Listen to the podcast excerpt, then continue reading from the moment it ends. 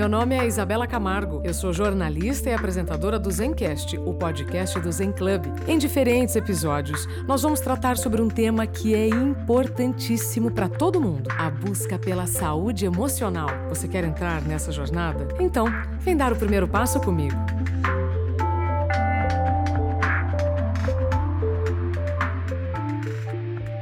Olá, olá, seja muito bem-vindo, bem-vinda ao Zencast, o podcast do Zen Club. Você já sabe que a partir de agora você vai receber informações que podem contribuir para a sua saúde para suas decisões, para suas escolhas e assim viver melhor. Hoje a gente recebe a Daniela Israel, que é professora universitária, produtora e diretora de cinema, CEO da Bactéria Filmes e, entre muitos reconhecimentos profissionais, foi a primeira mulher a assumir a presidência do Sindicato da Indústria Audiovisual do Rio Grande do Sul, a CIAV. A Daniela também é mãe do Gabriel, que tem quatro meses. Dani, bem-vinda! Oi, Isabela, obrigada, é uma honra estar aqui. Muito feliz com esse convite.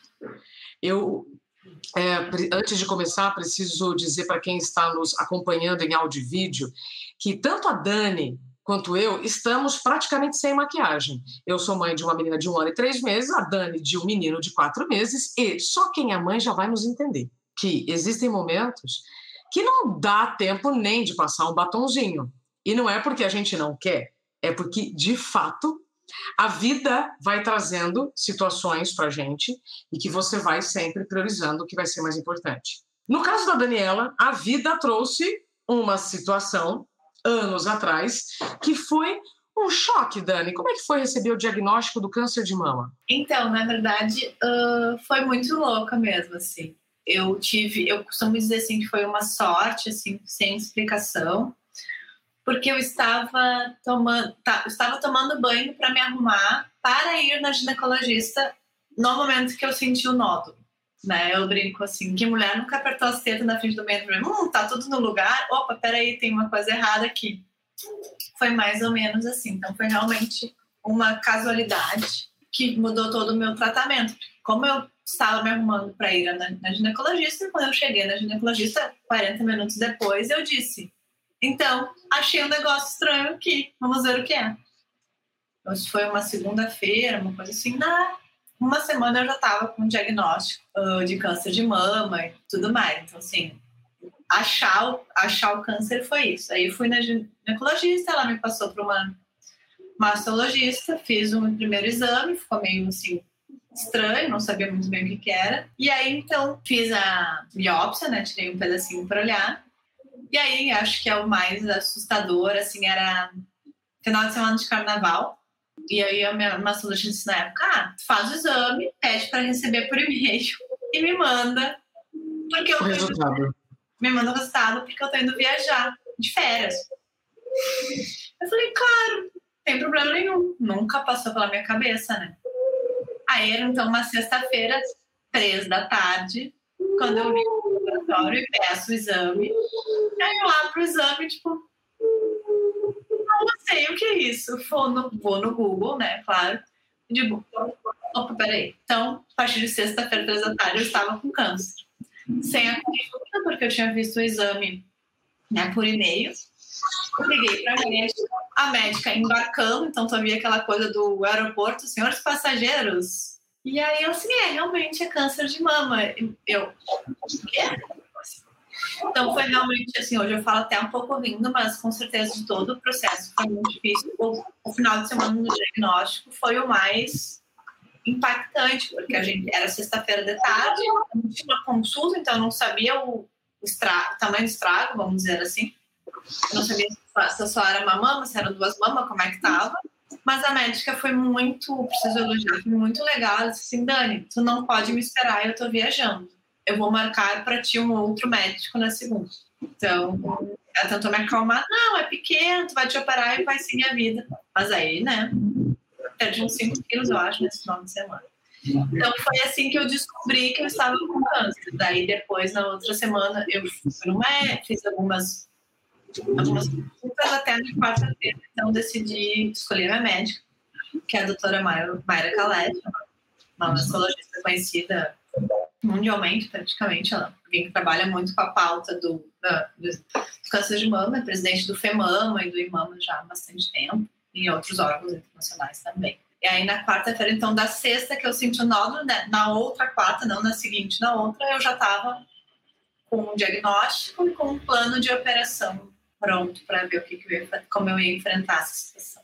Dani, então, em um dia qualquer, você apalpou o seu seio, ou seja, você tocou, você fez isso de forma consciente ou inconsciente? Tipo, ah, vou fazer o autoexame como sempre falam nas campanhas do Outubro Rosa. Como é que foi? Não, não foi nada disso. Assim, foi realmente aquele, aquele olhar no espelho, aquele arruma o seio, empurrar para cá, se está meio caído, não está meio caído, faz um assim, e falei, opa! Porque o meu câncer ele era bem comprido, assim, bem comprido. Ele era bem alto. Então ele era um caroço quase visível, assim, o que também não é comum. Se fosse dentro da mama, mais para dentro, atrás do mamilo, eu talvez não tivesse visto. Você tinha quantos anos quando você descobriu? 29. E agora você está com quantos anos? 35 já. Quando você teve o diagnóstico, você, além da surpresa, o que, que você sentiu? Por exemplo, por que, que isso está acontecendo comigo? O que, que passou na sua cabeça? Na verdade, eu acho que esse tipo de pergunta, assim, o que está acontecendo com, por que comigo, essas coisas vêm depois. Eu acho que o choque é tão grande, né? que no momento, assim, eu sou uma pessoa muito operacional, assim, então o momento, e eu fui muito bem conduzida pelos meus médicos, então o momento era, não é o momento que tu pensa muito isso, não dá, talvez os meus familiares, a minha mãe, meu pai, meu marido, talvez estivessem pensando tudo isso, mas eu, né, como paciente, não, assim, era um momento, assim, cai o mundo, é um grande horror, é terrível, né, com certeza, assim, é a pior notícia que se pode ter. Eu costumo dizer hoje que é a pior notícia que tu tem que ter com mais pressa possível. Então, assim, apesar de, sabe o apesar de, assim, é como se fosse com tempo de poder fazer alguma coisa. É a pior notícia que tu pode receber, mas tem que ver qual é o tempo que tem para ela. Então, acho que essa é a grande coisa. Então, nesse final de semana do diagnóstico foi muito difícil, assim. Coitado, meu marido foi comprou uma comida que eu gostava, tentou me animar um pouquinho. Eu vomitei toda a comida, foi assim, no final de semana. Eu, o câncer em geral, pelo menos de mama, não dói, né? Então, tu não sente dor. Então, é uma doença invisível que de repente tu sabe que tá doente, mas tu não sente nada, tu não tem nada, e alguém tá dizendo: olha, aqui, ó, tá vendo esse exame, tu pode morrer. Mais ou menos isso. Ô, Dani, na verdade, se a gente é, levar ao pé da letra essa frase que você falou agora, e que sempre vem quando nós temos diagnósticos como o de câncer, a gente pode morrer a qualquer momento. A qualquer momento. Claro. E tem uma frase que eu gosto demais que diz que sempre é tempo de mudar o passado. Então, hoje você olha para o passado como? Eu olho o passado assim meio apavorada, no bom sentido de como, uh, porque na verdade o câncer é uma grande frustração, né? O, o processo. Não estou dizendo que a pessoa teve câncer porque é frustrada, não é isso. Mas assim, porque exatamente, todo mundo pode morrer, menos eu, que nem minha mãe, sabe aquela coisa assim, não, todo mundo pode ir no shopping, menos eu, todo mundo pode ir na festa, menos eu. Eu acho que o câncer tem um pouco isso, assim. Quem não, o câncer, enfim, quem nunca teve uma situação diante da morte concreta, um acidente, uma cirurgia, enfim, um assalto, o que for, em, por média, vamos dizer assim, a tendência é que tenha esse sentimento de mortalidade, né? Ninguém acorda pensando, hoje eu posso morrer. Ninguém acorda pensando isso. Mas depois que tu passa por um estresse traumático, vamos chamar assim, por uma experiência assim, tu acorda sabendo que, opa, hoje eu posso morrer.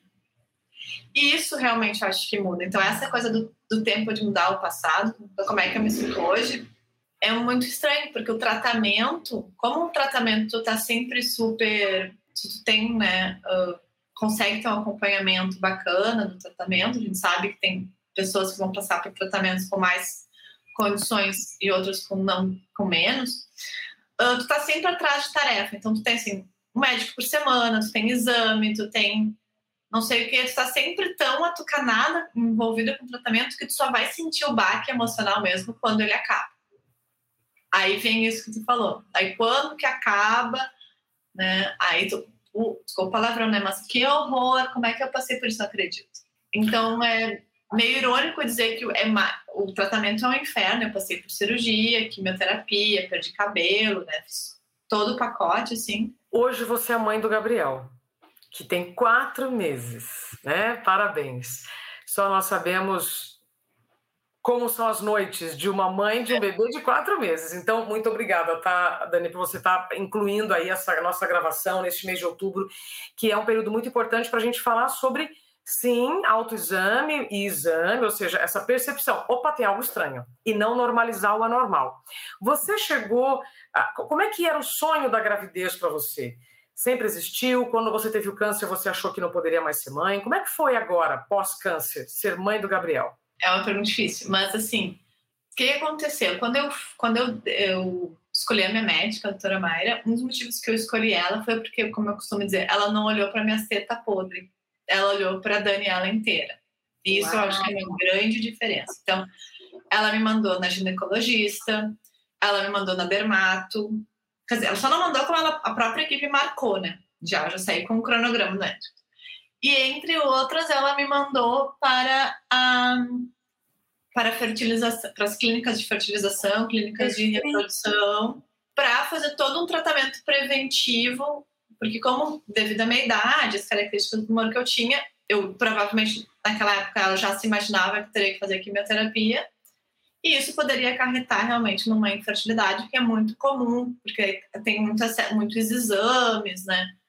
Que tem que fazer e acaba tendo um alto, além da quimioterapia, um alto grau de radioatividade. Aí não sei direito, mas enfim, é comum a perda da fertilidade Sim.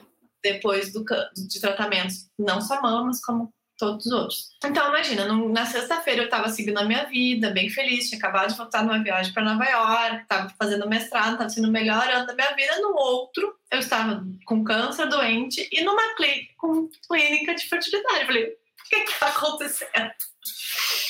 Então, eu fiz um tratamento na época. Eu queria ser mãe, mas não era, não era o plano ainda. A gente estava recém-casados, cinco anos casados, não era o plano. E aí a gente fez um eu fiz um tratamento para congelar os ovos, para ter como a gente chama de plano B, né, um backup. E fiz um tratamento para estimular a menopausa, digamos assim, que congela os ovos, bem toscamente, assim, para proteger da agressão da quimioterapia. Então, quando eu decidi ser mãe, primeiro eu tinha que ter o aval da minha médica, né? Eu disse, tá, Mayra, posso?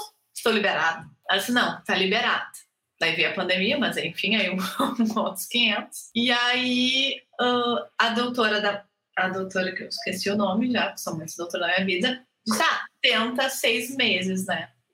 O normal antes da gente tentar alguma alguma uma medida. E no fim deu super certo, assim, acabei engravidando no, na primeira leva de tentativa, então eu, mais uma vez, assim, muita, muito privilégio, muita sorte, assim, porque realmente poderia ter sido um grande problema, uma grande dificuldade, uma dificuldade séria, e no meu caso, especificamente, não foi. Ô Dani, é, antes da gente fazer essa entrevista, eu assisti um vídeo seu, junto com uma amiga sua, em que uhum. vocês falam sobre esse desafio que vocês viveram juntas, inclusive vocês se encontraram no momento de tratamento das duas, né? Lá você, inclusive, ainda é, estava sem o cabelo, uhum. né?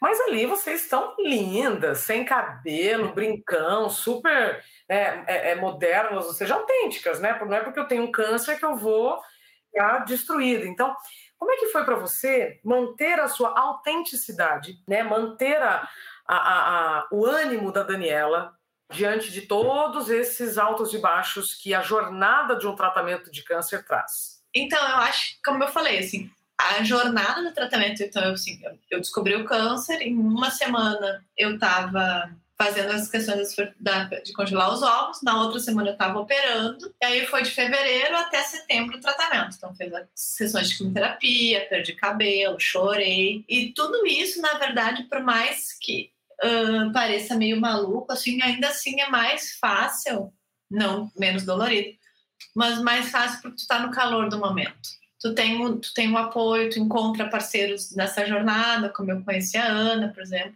Aliás, a própria médica que nos apresentou, né, ela diz assim, uma cineasta e uma blogueira sejam amigas e façam coisas. Então aí reforça a importância da gente ter um médico, né, que olha o todo E ela é uma grande amiga de vida, a gente se fala até hoje. E, e isso muda um pouco, assim, porque tu começas a perder a identidade, né? Então tu começa a perder o cabelo, no meu caso. Então, assim, eu começo primeiro perco o cabelo, depois eu perco peso, muito peso. Eu cheguei a 55, nunca tive isso na vida, extremamente muito magro. Perde autonomia. Então, numa hora para outra, eu volto meio a ser filha, né? Então, assim, eu não consegui. Teve épocas do tratamento que eu morava no menos de um quarto, mas eu não conseguia ir da minha cama à mesa para almoçar na mesa. É muito cansaço. Então, assim, daí eu já não dirijo mais. Aí eu passo a ser totalmente dependente da minha rede de apoio, né? do meu marido, dos meus pais, que me ajudaram nesse período. E aí eu acho que a autoestima é a única coisa que sobra, e a imagem, que tu pode tentar buscar um controle, né? Pode. Usar a palavra pode tentar mesmo, assim. Porque aí cabe só a ti, digamos. Já que todas as áreas, assim, parei de trabalhar, parei de fazer tudo. Então, uh, essa, essa, essa autenticidade, assim, vem um pouco de proteger o que sobrou, sabe? Assim, tá, o que, que sobrou da Dani aqui? O que, que ainda tá em pé? E entender que é um período. É claro, a gente tem hoje ONGs que trabalham muito a questão da autoestima contra o câncer, porque, na verdade, isso é um, é um grande desafio, né? em especial no meu caso, porque eu me operei e depois eu fiz quimioterapia. Então, isso eu acho que é o grande desafio do, do, câncer, que é o tratamento, ou seja, é a solução que te deixa mal, não é a doença. Ô Dani, vamos explicar um pouquinho melhor, porque quem está claro. nos ouvindo, com certeza temos aqui pessoas que estão em tratamento. Com certeza temos mulheres aqui que podem fazer um autoexame e descobrir algo. Então, primeira coisa, nem tudo que você descobre vai ser ruim. Mas qualquer coisa que você descobrir, precisa investigar. Perfeitamente. É? Segunda coisa, o tratamento do câncer, quando a Dani diz, né, a solução traz problemas, é porque a quimioterapia, é, para matar as células ruins, inevitavelmente as boas também vão. Tá? Tô tentando simplificar aqui, Dani. Então, é, é, um, é um desafio. Né? Mesmo você fazendo tudo certo, você tem consequências. Tem mais algum ponto importante que você quer trazer aqui para quem está nos ouvindo que está em tratamento ou que está convivendo com alguém que esteja? Na verdade, eu acho que a grande questão é é entender que a palavra paciente é quem tem paciência. Assim, então é muitas horas mesmo de hospital, é, vai para consulta, o médico vai atrasar. Por exemplo, quando eu vou para consulta, eu não marco absolutamente nada no dia. Se minha consulta é às 10 da manhã, ela pode acontecer às 2 da tarde.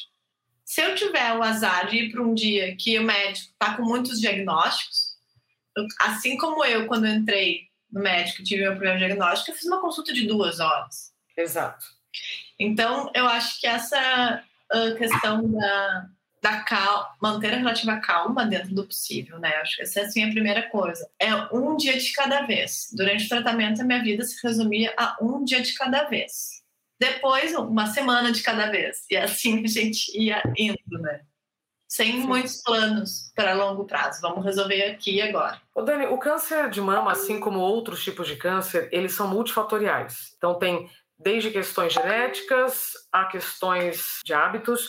Você estava em algum grupo de risco? Eu costumo dizer, me permite a brincadeira, é roleta russa da natureza, no meu caso. Lugar errado na hora errada. Então, assim, o câncer de mama tem vários subtipos, né? O meu subtipo, eu não, não sou especialista, mas o meu subtipo era o triplo negativo, que é aquele que não tem alteração com uh, hormônio. Eu não tinha histórico na família, eu fiz um mapeamento genético e também não tinha alterações, que nem, por exemplo, fez lá Angelina Jolie, né, que daí ela tirou tudo. Então, as únicas coisas, quando eu me encaixava, e eu tinha, um tumor extremamente agressivo. Do dia que eu descobri para o dia que eu operei, deu 20 dias, ele dobrou de tamanho. Então a médica sempre diz assim: se tu, chega, se tu tivesse demorado, porque tu tinha TCC para fazer, porque tu tinha não sei o que trabalho, se tu viesse daqui a seis meses, eu não sei o que quer fazer contigo. Nas categorias de não, acontece por causa disso, disso, disso, disso, eu sou realmente aquele, aquele coisa meio fora do caminho. Assim. As únicas coisas que eu me, me enquadro foi porque eu menstruei cedo, monarca cedo, e não tive filhos na época. Né? São os dois itens, fatos únicos, assim, que eu entro. Fora isso. Ok, então está muito claro aqui para todos nós, gente. E esse episódio ele não é, é, eu desejo, tá, que ele não seja só ouvido por mulheres, porque homens também podem contribuir com as suas esposas, parceiras, namoradas, amigas, familiares. E aí? Você está com os exames em dia? Porque quando a gente vê as campanhas, Dani, Outubro Rosa, Novembro Azul, Janeiro Branco, todas, né, de cada mês, parece que você está falando para um grupo muito específico, mas quando a gente está promovendo saúde é para todo mundo. E qual é a sua responsabilidade que está nos ouvindo aqui com essa informação? É compartilhar, né, com quem você quer bem. Porque, como a Dani disse, ela não fazia parte de grupo de risco nenhum. E mesmo assim, teve o câncer. Dani, dizendo tudo isso, hoje você é referência no mercado audiovisual gaúcho não acredito uma. Esses recortes também são estranhos, porque hoje com a internet nós não estamos só no, no, no lugar de origem, né? Ou seja, você é uma referência no mercado audiovisual. O que, que mudou na sua carreira, na sua vida, no seu olhar para a vida, na sua profissão depois do que você viveu? Eu acho que o que muda muito é a relação de tempo. Assim, a ideia de tu passar por uma experiência traumática que inevitavelmente ela vai ser traumática, mais difícil ou menos difícil ela vai ser traumática, e olhar para aquilo para tentar ressignificar em todos os aspectos da vida, né? Não só na saúde em si. Assim, no relacionamento, nos planos de ter ou não ter filho. Então, assim, a gente tem um grupo de amigas que a gente foi modelo de calendário. Teve uma que pediu o marido em casamento mesmo, assim, eu não vou ficar esperando, não tem tempo mesmo para ficar esperando teve outro que teve filho, teve outro que separou e foi morar em outro lugar. Então, assim, eu acho que o que muda, né, e o que traz essa coisa é essa ideia de que uh, a vida vai passar. Com câncer ou sem câncer, ela vai passar. Então, o que, que eu vou fazer? O câncer só nos permite poder olhar para isso e ter um pouco mais de consciência para tomadas de decisões no trabalho, na vida profissional. Então, para mim, assim, foi realmente uh, eu, uma transformação no sentido de poder assumir, como eu sou cineasta, né, eu sempre fui produtora, mas poder assumir, não, também tem histórias que eu quero contar. Então, aí eu também, desde então, comecei a atuar também como direção, né, que é uma função mais, costuma dizer, criativa, de contadora de histórias. Então, eu acho que é um pouco do que, que eu vou deixar para o mundo, assim, e aí isso inevitavelmente vai mudar qualquer profissão que seja, né? Muda tudo. Ô Dani, como é que fica na prática a amamentação do Gabriel? Você pode amamentar? É uma, uma boa, é uma pergunta complexa. O que acontece? Existem mulheres que precisam tirar as mamas, que é a cirurgia radical, né? Tem pessoas que precisam tirar as duas. Tem pessoas que só tiram uma. E tem pessoas, que foi o meu caso, que fazem a cirurgia setor, setorial, não sei o nome, mas que só tira o tumor. Então, não tirei a mão. Então, eu tenho as duas mãos. Porém, o que me permitiria aumentar com as duas mãos. Porém, portanto, todavia, eu fiz radioterapia. Nesse caso, a minha, a minha, o meu seio operado e que passou por todo o processo não produziu leite nenhum, assim. Eu fui na, na revisão esses tempos e a Mayra disse, ah, vou chamar o pessoal para ver. Então, eu tava com um tetão de um lado cheio de leite e o outro, a teta que eu tive câncer, tava tipo, não sei o que está acontecendo aqui. Você está grávida, corpo? Não. Para mim está tudo igual. Então ele não se movimentou, fingiu que nada estava acontecendo com ele. Ele disse assim: já trabalhei demais, não vou trabalhar ah, Então você amamenta só com um seio. Isso. Graças a Deus. Tudo certo. Percebe? A gente pode ver isso como uma limitação ou uma oportunidade. Ainda bem que foi só em um. É. Onde eu, onde eu tô querendo chegar aqui, já partindo para nossa conclusão, Dani. Depois de um tempo, eu tenho percebido, e todos os dias, que na vida tem duas cadeiras, de vítima ou aprendiz. Isso vale para tudo, para câncer, para acidente, para demissão, pé na bunda, arroz que queima no fogo, não é?